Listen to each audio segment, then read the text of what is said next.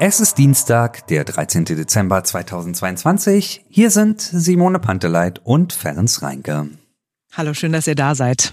Es ist der Tag, an dem wir uns mit einem immer größer werdenden Problem befassen, dass es in der ganzen Stadt nur zwei, einen und mitunter auch gar keinen verfügbaren Rettungswagen gibt. Zuletzt ja am Wochenende, als es einen schweren Unfall mit zwei Teenagern und einem Bus gab.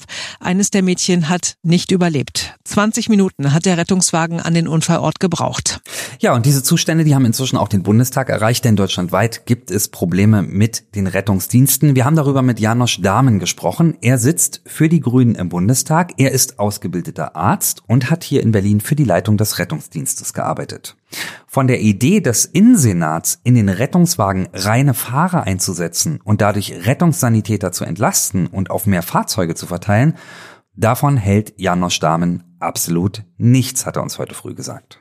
Wenn man mit Fachverstand auf die Situation schaut, was diese Menschen, die in einem Notarzteinsatzfahrzeug zusammen mit einem Notarzt die Versorgung am Patienten machen, dann geht es dabei eben nicht um Aufgaben eines Chauffeurs oder einfach nur ein Fahrzeug von A nach B zu bewegen, sondern es geht darum, wie in einem OP letztlich Narkosen einzuleiten, komplexe Versorgung zusammen mit dem Notarzt durchzuführen. Hier braucht es wirklich Menschen, die eine volle Berufsausbildung als Notfallsanitäter haben und nicht nur eine dreimonatige Basisausbildung. Das kann ansonsten für den Patienten zur Gefahr werden für die Menschen in Berlin muss es doch darum gehen, dass sie äh, durch mehr qualifiziertes Personal weiter gut versorgt sind und jetzt nicht in der Not einfach Qualitätsstandards abgesenkt werden. Das alles ähm, ist ansonsten eine Gefahr für die Versorgung. Aber was machen wir denn dann jetzt? Wenn man sich anschaut, ist es so, dass von den Einsätzen, die die Berliner Feuerwehr in der Stadt meistert, über 90 Prozent im Bereich des Rettungsdienstes liegen und nur ein Prozent ähm, im Bereich äh, der Brandbekämpfung, also dem Löschen von Feuer. Das bedeutet, ähm, hier liegt der Fokus wirklich eigentlich auf der medizinischen Versorgung. Gleichzeitig ist aber zwei Drittel des Personals äh, auf Löschfahrzeugen eingesetzt und nur ein kleiner Teil wirklich auf Rettungswagen. Hier müssen die Prioritäten verschoben werden. Und wenn man zusätzliche Hilfe braucht, beispielsweise durch den Einsatz der freiwilligen Feuerwehren im Bereich der Brandbekämpfung für Entlastung sorgen und den Fokus wirklich jetzt in dieser krisenhaften Situation darauf zu richten, dass alle Menschen, die als Notfallsanitäter ausgebildet sind, auch herangezogen werden, auch von administrativen Aufgaben am Schreibtisch abgezogen werden und wirklich konzentriert jetzt dafür eingesetzt werden, dass genug Menschen im Rettungswagen zur Verfügung stehen. Darum muss es gehen, wenn zu wenige Köpfe die große Arbeit, die hier in dieser Stadt anfällt, erledigen müssen, dann führt es natürlich bei denen, die verbleiben, äh, ansonsten zu Überlastung. Ja, die Situation ist inzwischen so schwierig, dass man auch bei der Feuerwehr selbst inzwischen klare Forderungen und Erwartungen formuliert. Wie Lösungen aussehen könnten, haben wir Thomas Kirstein gefragt, den Pressechef der Berliner Feuerwehr. Ja, also wir haben ja nahezu täglich äh, den Ausnahmezustand Rettungsdienst. Es gibt dafür, wenn man so möchte, zwei äh, große Themenfelder. Das eine ist die Personalnot, die wir haben. Wir haben zu wenig Notfallsanitäterinnen und Notfallsanitäter. Und das zweite ist, dass wir ähm, letztendlich diejenigen sind, die ein nicht ausreichend dimensioniertes Gesundheitssystem ja ausputzen an der einen oder anderen Stelle. Sie warnen seit Wochen, Monaten, seit Jahren und es ist nichts passiert. Äh, verlieren Sie langsam die Geduld eigentlich? Also muss man wissen, dass gerade äh, unsere Aufsichtsbehörde, die Innenverwaltung im Moment äh, hinter uns steht und äh, insbesondere mit dem Landesbranddirektor jetzt äh, auf einem guten Weg dafür ist. Aber es wird den großen Wurf, den wird es und kann es nicht geben. Das Themenfeld ist viel zu vielfältig. Es gibt sehr viele Einflüsse auf diese Gesamtproblematik. Was muss denn konkret Ihrer Meinung nach jetzt als allererstes sofort passieren? Ja, also es gibt die große Sofortlösung nicht. Wir haben gemeinsam mit der Innenverwaltung ähm, gibt es Vorschläge, wie wir kurzfristig ähm, ja ein bisschen äh, steuern können, dass wir die Last, die im Moment auf sehr wenigen äh, Schultern lastet, bei unseren Notfallsanitätern und Notfallsanitätern auf mehrere Schultern verteilen. Da gibt es Vorschläge. Welche Schultern sind das?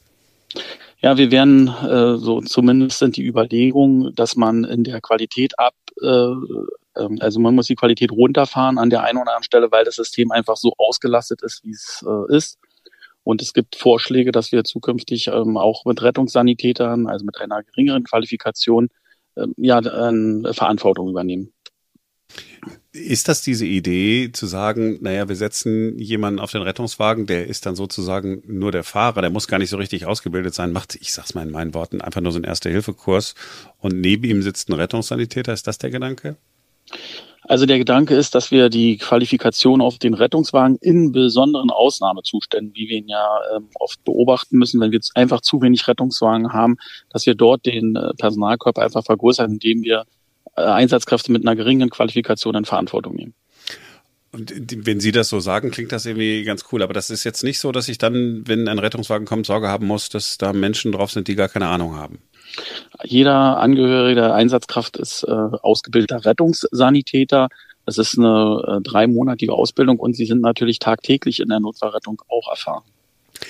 Janosch Dahmen von den Grünen hat gesagt, es gibt bei der Berliner Feuerwehr sehr viele Leute, die allermeisten sind im Bereich Brandbekämpfung unterwegs, aber die meisten Einsätze sind Rettungseinsätze. Es wäre vielleicht eine gute Idee, da umzuschichten. Also Menschen, die eigentlich sozusagen für die Feuerwehr als klassische Feuerwehr unterwegs sind, mit auf die Rettungswagen zu nehmen. Ist das eine gute Idee?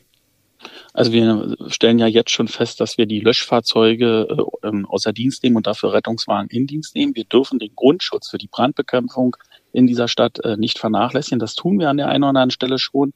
Ähm, man muss immer dort auch eine gewisse Grundvorhaltung ähm, äh, gewährleisten. Und dann muss man auch wissen, dass ähm, wenn wir komplett alle Einsatzkräfte nur noch in der Notfallrettung einsetzen würden, äh, dort die Belastung zunehmen würde und sie wahrscheinlich nicht bis zum 60. Lebensjahr bis zur Pension uns als Einsatzkraft erhalten bleiben. Äh, da sind wir beim Personal und wenn man äh, von Personal spricht in diesen Tagen, dann muss man auch immer von Personalmangel sprechen. Äh, wie groß ist das Problem? Ja, die Ausbildung zur Notfallsanitäterin oder Notfallsanitäter dauert drei Jahre. Das ist eine die höchste äh, nichtärztliche Qualifikation außerhalb einer Klinik. Und man muss wissen, dass man diese Ausbildungsdauer ähm, diese drei Jahre, die, die, die dauern halt einfach. Wir, es gibt äh, nicht genug Notfallsanitäterinnen und Notfallsanitäter auf dem Arbeitsmarkt. Es kann nicht von heute auf morgen den großen Wurf geben. Ja, was machen wir? Interessiert sich überhaupt jemand für, für diesen Job? Ich meine, der Job ist anstrengend, herausfordernd, auch gerade durch, ja, vielleicht unser Gespräch wird ja vielleicht auch mal, mein Gott, da sind Menschen echt am Limit. Äh, die, da würde ich ja, wenn ich jetzt ein junger Mensch wäre, würde ich auch mir dreimal überlegen, ob ich diesen Job machen äh, wollen würde. Brauchen wir da? Mehr Geld oder was, was muss passieren? Also es ist äh, der einer aus meiner Sicht der attraktivste äh, Job, den man so als junger Mensch sich vorstellen kann, den Menschen in dieser Stadt helfen. Wir sind die Handwerker der Sicherheit, auch in einer Krise. Ähm, wir erfahren immer wieder viel Dankbarkeit äh, von den Menschen, denen wir in schlimmen Notlagen helfen. Und ich glaube, das ist eigentlich der große Anreiz. Und wir haben die Ausbildungskapazität hochgefahren auf 180 Notfallsanitäter und Notfallsanitäter an unserer Schule. Also eigentlich kann es losgehen. Und die kommen dann auch alle regelmäßig, ja? Die 180 Plätze sind auch voll. Ja, wir stellen immer wieder fest, dass wir auch äh, in der Ausbildung ähm, äh, Menschen verlieren, die dann äh, zum Teil einen Weg ins äh, Medizinstudium gehen, die dann äh, zur nächsten Ausbildung zur Notfallsanitäter, Notfallsanitäter ähm, beginnen und dann aber zum Studium wechseln. Und man muss natürlich auch sehen, ähm, wir haben viele, die von außerhalb nach Berlin kommen, da ist diese, diese Wohnraumproblematik. Denn ähm, das ist auch, äh, stellen wir immer wieder fest, dass dort junge Menschen, die uns unterstützen und bei uns anfangen, äh, Probleme haben, bezahlbaren Wohnraum zu finden. Und mehr Geld oder so, wäre das nochmal ein Anreiz, eine Idee? Ja, natürlich spielen monetäre ähm, ähm, Anreize auch eine große Rolle. Ähm, wir sind da aber in Berlin ähm, von der ähm, Besoldung der Notfallsanitäten ähm, im Bundesdurchschnitt. 20 Minuten hat es gedauert, bis ein Rettungswagen da war. Ich bin in Langwitz und bin am vergangenen Wochenende. Zwei Mädchen sind von einem Bus äh, überrollt worden. 20 Minuten. Das ist äh, die Zeit, in der Menschen sterben können. Das ist doch eigentlich ein Armutszeugnis für eine Stadt wie Berlin, wenn es so lange braucht, bis ein Rettungswagen da ist. Ja, wir müssen, wir müssen dort an dieser Einsatzstelle erstmal, an dieser tragischen Einsatzstelle, die uns natürlich auch noch beschäftigt, äh, zwei Aspekte betrachten. Der erste Aspekt ist, dass die ersten Einsatzkräfte der umliegenden Feuerwachen, dazu zählen Löschfahrzeuge und ein Notarzt und ein Notfallsanitäter nach neun Minuten vor Ort waren und äh, die Versorgung übernehmen konnten. Dann muss man betrachten, dass ähm, eine technische Rettung aus unter einem Bus, von die beiden Mädchen waren unter einem Bus eingeklemmt, eine Zeit dauert. Das ist der eine Aspekt. Der zweite Aspekt ist, dass äh, zum Zeitpunkt der Alarmierung wir keine Rettungswagen disponieren konnten Und da muss man an der Stelle ein großes Lob an unsere Leitstelle aussprechen, die sofort alle frei werdenden Rettungswagen, die sich kurz danach ähm, freigemeldet haben, zu dieser Einsatzstelle entsandt haben und zusätzlich einen Hubschrauber entsandt haben, der auch im Bedarfsfall hätte transportieren können. Insofern ähm, ist es natürlich nicht zufriedenstellend, dass der Rettungswagen erst nach 20 Minuten dort vor Ort waren, aber wir waren nach neun Minuten vor Ort und haben geholfen. Ich wollte auch gar nicht äh, sagen, äh, Sie haben alles falsch gemacht, aber wenn man die Zahl 20 Minuten hört, ja, richtig, der, der Notarzt war, ähm, war früher da, Notärztin, glaube ich, in, in dem Fall. Ähm, es ist dennoch so, dass man sich ja Sorgen macht, weil beim nächsten Mal klappt es vielleicht nicht. Vielleicht melden sich diese Rettungswagen dann nicht gerade in dem Moment frei. Und das 20 Minuten äh, werden 22 Minuten und man stirbt. Hm. Also die Transportmöglichkeit ist natürlich äh, eine wichtige Voraussetzung bei solchen äh, äh, Einsätzen, gar keine Frage. Wir hätten ähm, einmal den Hubschrauber auch gehabt noch zur, zum Transport. Aber ähm, man muss auch sagen, es wäre natürlich wünschenswert gewesen, dass der Rettungswagen sofort ähm, mit, der, mit dem ersten Einsatzmittelaufgebot in der ersten Welle dort eintrifft. So, und insgesamt sind Sie aber äh, zufrieden mit dem, was die, was so an Plänen auch äh, im Senat im Moment äh, diskutiert wird. Das geht alles in die richtige Richtung. Da fühlen Sie sich, sage ich mal, wenigstens erhört.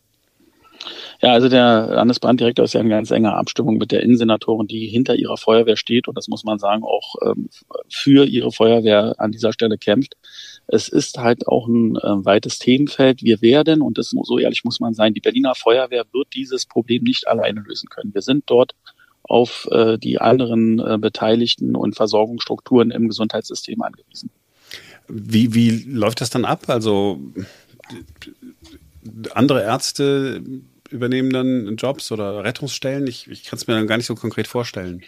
Also es gibt verschiedenste Ansätze. Wir fangen an bei der äh, Aufklärung. Wir haben bei uns eine Abteilung vorbeugender Rettungsdienst. Da geht es um Aufklärung der Bevölkerung. Wann fangen wir an, die Menschen über das Gesundheitssystem überhaupt zu informieren? Es gibt ja andere europäische Länder, da sind an Schulen zum Beispiel Krankenschwestern im Einsatz. Ähm, wir stellen immer wieder fest, dass wir tagsüber sehr oft zum Beispiel auch in Schulen alarmiert werden. Das ist ein Aspekt. Der nächste Aspekt ist äh, eine bessere Vernetzung der ambulanten Versorgung und auch bei den Krankentransporten, dass also dieses Gesundheitssystem noch besser vernetzt wird und den Menschen, die vielleicht keinen Termin mehr beim Hausarzt kriegen, anders geholfen werden kann als in der Notrufleitung 112. Wann wird's, wann wird es gute Zustände geben, so dass äh, ähm, Sie nicht äh, jeden Tag wieder den Ausnahmezustand aufrufen können? Haben Sie ein äh, gutes Gefühl? Ist das nächstes Jahr? Ist das in zwei Jahren? Ist das in zehn Jahren? Also das äh, kann man äh, so aus, aus einem jetzigen Zeitpunkt überhaupt nicht bewerten. Wir müssen halt einfach sehen, dass wir alle äh, Maßnahmen, ob sie organisatorischer Art sind oder auch in den äh, Netzwerkgesprächen, dass wir das vorantreiben. Das ist erkannt worden. Das ist, wenn man so möchte, auch die größte Herausforderung, neben dem äh, ausreichenden Personal zu rekrutieren. Da sind wir ähm, in Konkurrenz mit allen anderen, die auch Personal suchen.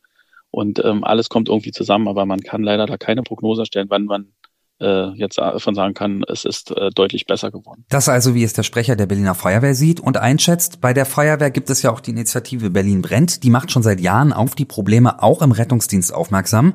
Jetzt bekommt sie Unterstützung von einem neuen Bündnis, das Bündnis pro Rettungsdienst.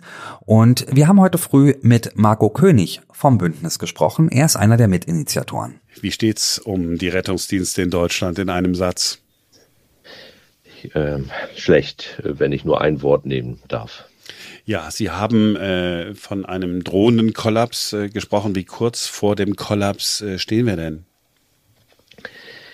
Ähm, sehr kurz, beziehungsweise in einigen Regionen sind wir wohl schon nach dem Kollaps, wie jetzt auch nochmal wieder das Beispiel Berlin gezeigt hat. Aber wir haben das halt auch immer wieder in anderen Städten, dass wir eben die Hilfsfrist nicht einhalten können und dass die Fahrzeuge alle gebunden sind und äh, Notfallpatienten halt länger auf das Rettungsmittel, auf den Rettungswagen warten müssen. Man erwartet sowas in Ländern, die keine besonders gute Infrastruktur haben. Ich will nicht dritte Welt sagen, aber da würde man erwarten, ja, das, das, das kann halt eben passieren. Da gibt es das alles nicht. Deutschland, ein hochentwickeltes Land. Die Entwicklung ist seit Jahren bekannt, dass es äh, sich verschlechtert, zumindest, dass es nicht besser wird, dass es nichts passiert. Gibt es denn einen Verantwortlichen? Der Rettungsdienst ist ja sehr ja, dezentral aufgebaut. Wir brauchen zwar einige Bundesgesetze, aber wir haben in jedem Bundesland ein anderes Landesrettungsdienstgesetz und dann sind auch noch die Kreise und kreisfreien Städte dafür verantwortlich, wie er dann durchgeführt wird. Und äh, den warnenden Finger hat schon seit langer Zeit gegeben, aber offensichtlich hat es keiner ernst genommen und gesagt, okay, das wird schon irgendwie klappen. Aber es war absehbar und man hätte mit wenigen Instrumenten äh, dem begegnen können, aber man hat offensichtlich nicht den Mut gehabt oder nicht die Notwendigkeit gesehen.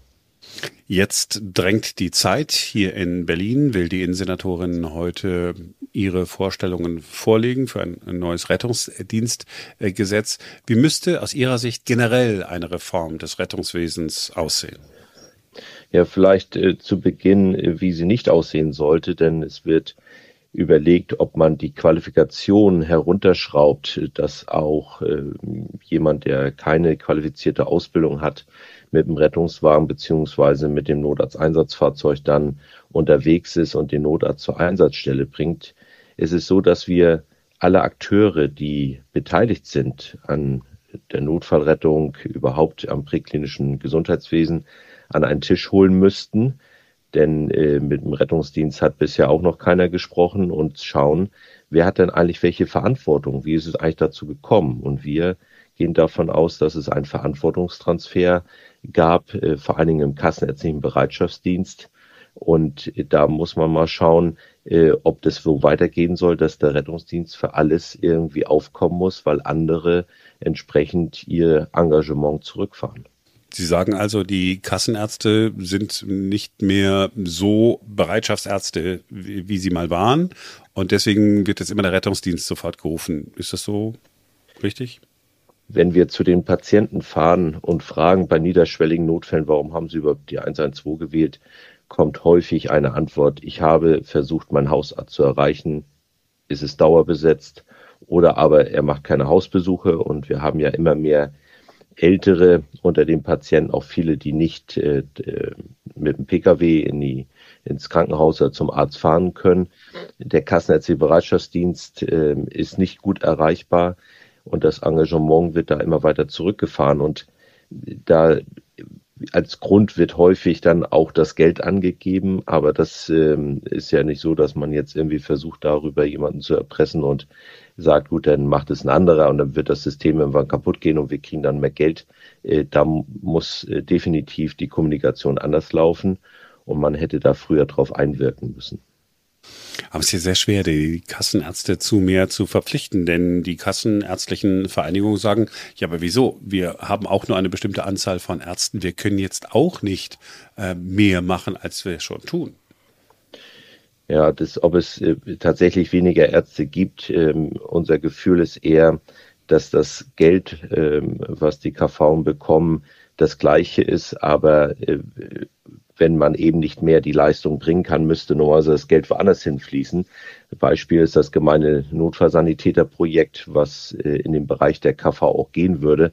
Das kann nur finanziert werden, wenn aus dem anderen Topf etwas herausgenommen wird. Dafür sind die aber auch nicht bereit.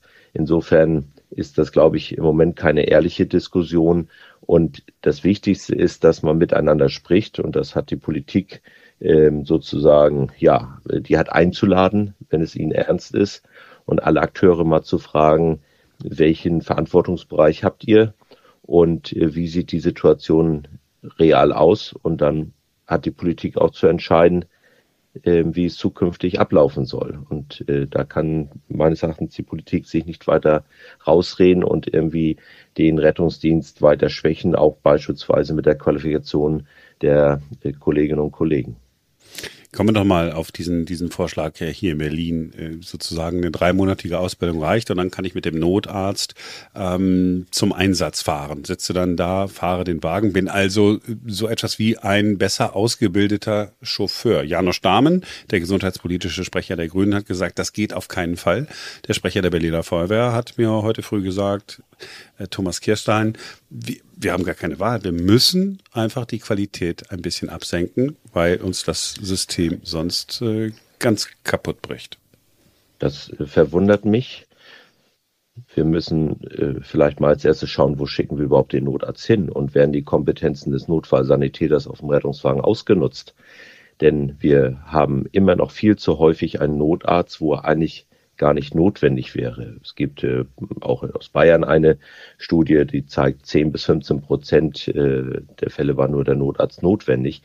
Vielleicht sollten wir eher überlegen, können wir die äh, Notarzteinsatzfahrzeuge vielleicht äh, reduzieren und wirklich nur zu den lebensbedrohlichen Notfällen entsenden.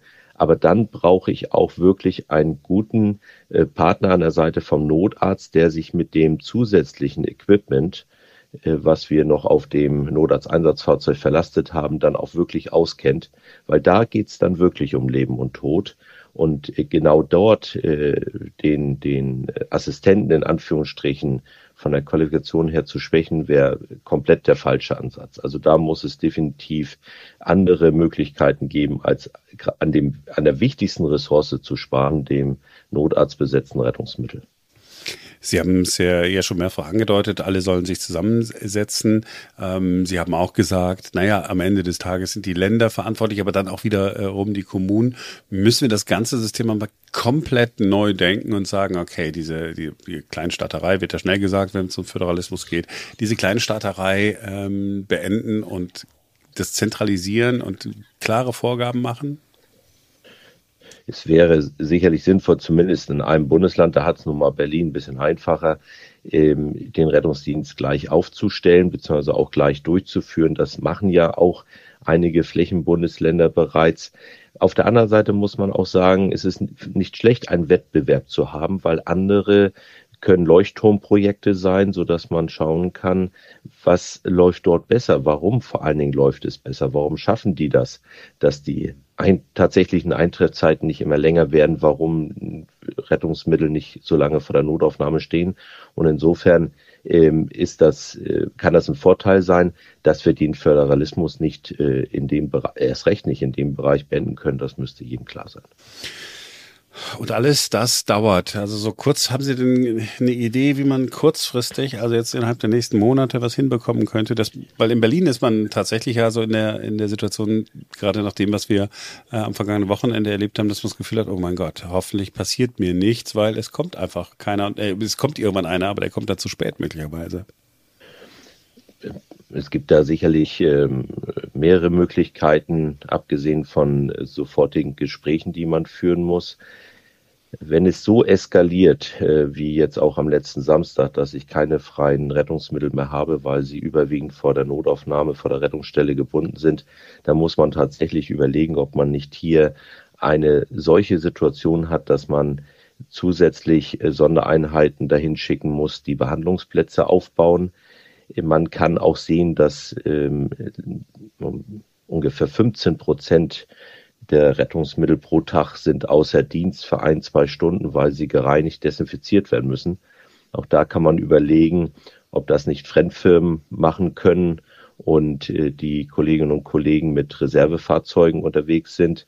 Wir haben bei anderen Leistungserbringern auch häufig das Problem, dass die, obwohl sie komplett ausgelastet sind, ähm, keine Vollarbeitszeit haben. Sie arbeiten 45 oder 48 Stunden. Äh, so können wir natürlich auch nicht die Kollegen halten. Wir haben ganz viele offene Stellen. Die Fluktuation muss halt beendet werden. Und äh, das kann ich nur äh, hinbekommen, wenn die Arbeitsbedingungen attraktiv sind. Ja, da, äh, da liegt wahrscheinlich das Problem, wenn wir so in die Zukunft schauen, in, in zehn Jahren. Ist es dann besser als heute? Wir haben gute Möglichkeiten, dass es deutlich besser wird, äh, wenn wir vor allen Dingen den Rettungsdienst auch neu strukturieren und alle Verantwortlichen des Gesundheitswesens, die daran maßgeblich beteiligt sind, äh, an ihre Verantwortung erinnern. Also es ist ja nicht so, dass der einfache Bürger äh, mit seinem Hilfeersuchen jetzt immer nur die Verantwortung trägt. Wir haben ja auch die Situation, dass wir ganz häufig in Pflegeeinrichtungen fahren, die uns rufen, weil jemand aus dem Bett gefallen ist, obwohl er keine Schmerzen, keine Verletzungen hat, oder zu äh, Wiederbelebung, obwohl der Bewohner gar nicht wiederbelebt werden wurde, äh, wollte. Und wir müssen den gesamten, das gesamte Einsatzspektrum analysieren. Und wenn man den Willen hat, vor allen Dingen alle Beteiligten den Willen haben. Und wenn es eine politische Ausrichtung auch gibt, dann bin ich sehr, sehr optimistisch, dass das möglich ist. Es mangelt uns ja nicht an Bewerbern. Wir haben ja auf eine Stelle 50 bis 100 Bewerber, aber sie bleiben halt nicht lange im Rettungsdienst wenn sie sehen, wie die Realität ist. Und das gilt es natürlich zu ändern. Also Marco König vom Bündnis Pro Rettungsdienst ist nicht weniger kritisch, was die Zustände angeht, aber immerhin halbwegs zuversichtlich, dass man sie lösen kann. Das war's für heute. Wir hören uns sehr gerne morgen wieder, wenn ihr Lust habt, denn morgen ist wieder ein neuer Tag.